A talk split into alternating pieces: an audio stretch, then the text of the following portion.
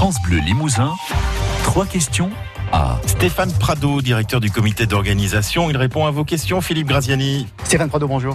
Bonjour. Alors, on est au bord hein, de la Vézère. Euh, D'ici euh, quelques heures, les premiers compétiteurs vont s'entraîner. Samedi, ils entreront en, en compétition. Il y aura les meilleurs de la discipline de la descente euh, sur euh, l'eau euh, pendant ces quelques jours. Oui, tout à fait. Donc, on, bon, c'est vraiment un retour euh, sur des compétitions euh, format international pour euh, 2019. On a euh, 110 bateaux environ avec quatre continents. Euh, il manque que l'Afrique et puis euh, 17 euh, nations. Parmi les meilleurs, euh, bah, notamment les, têtes de série, euh, c'est surtout les nations des pays de l'Est et, aussi la France. Euh, et puis après, c'est vrai qu'il y a des chances, euh, dans certaines catégories, il y a des chances aussi chez les Italiens, les Suisses, euh, les Allemands. Voilà, c'est un peu plus partagé, mais disons que les têtes de série, c'est quand même la Tchéquie, la France, la Slovénie. Et euh, c'est peut-être quelque chose qu'on connaît un petit peu moins, la descente en canoë-kayak. Euh, c'est un peu, allez, c'est le sprint, c'est la Formule 1 finalement euh, du canoë-kayak. Alors, disons que c'est- il y a plusieurs particularités à la descente. C'est quand même l'origine de, de la descente de rivière, euh, puisqu'on est dans un site euh, naturel qui est forcément aménagé, mais qui est aussi préservé. Euh, L'idée, effectivement, c'est d'aller euh, d'un point A à un point B en allant le plus vite possible, avec des bateaux qui sont faits pour cette discipline, qui n'ont rien à voir avec le slalom, où on doit enchaîner des passages de porte. Euh, voilà, pour la petite histoire, les meilleurs euh, vont descendre le parcours euh, en 16 minutes sur le parcours long, donc environ 6 km. Et puis après, on est aussi sur deux formats très différents, puisqu'il y a une partie, c'est le sprint. Donc c'est un effort plutôt très intense et physiologiquement qui demande certaines qualités. Et après, il y a plus une, un, format de compétition où il faut bien sûr avoir quand même tout le temps de la pêche et des watts, mais aussi il faut gérer la longueur du parcours.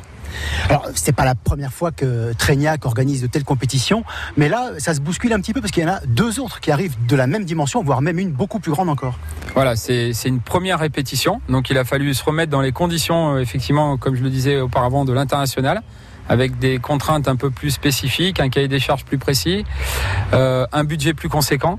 Et euh, c'est aussi euh, pour nous valeur de test par rapport aux différents aménagements qui ont été faits par les, collectivités ici, financés par de nombreux partenaires. Donc c'est c'est pas une répétition générale, c'est une remise en jambe, on va dire. Et effectivement, euh, 2021, ce sera a priori une très très grosse Coupe du Monde parce qu'on sera un an avant les championnats du monde. Qui auront lieu également à Traignac. Tout à fait, oui, tout à fait en 2022. Donc la date n'est pas arrêtée encore.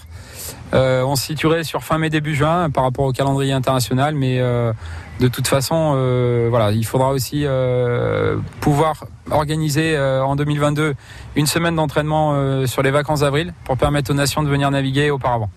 Quel succès tout de même pour euh, aller, une petite commune de la Corrèze. euh, Il y a que l'embarras du choix pour faire de telles compétitions ailleurs en France. Alors euh, le choix de la fédération, ça a été aussi de sélectionner, entre guillemets, parce qu'il y a d'autres sites effectivement en France, de sélectionner les événements, mais euh, de faire le choix de pérenniser aussi des sites pour permettre justement d'être dans les meilleures conditions d'aménagement, de, bah, de mise en route, et, et puis aussi de roder un comité d'organisation pour qu'on puisse euh, être capable de d'assurer de tels événements. Traignac a une, carte à jouer, vraiment, une, grosse carte à jouer sur le canoë-kayak.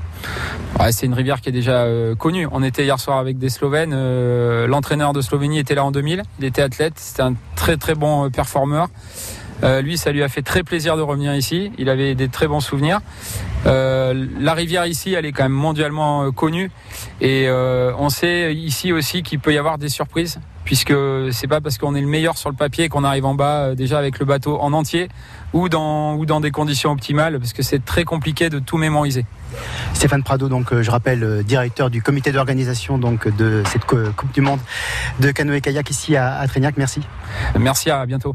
Écoutez trois questions à sur francebleu.fr. France Bleu.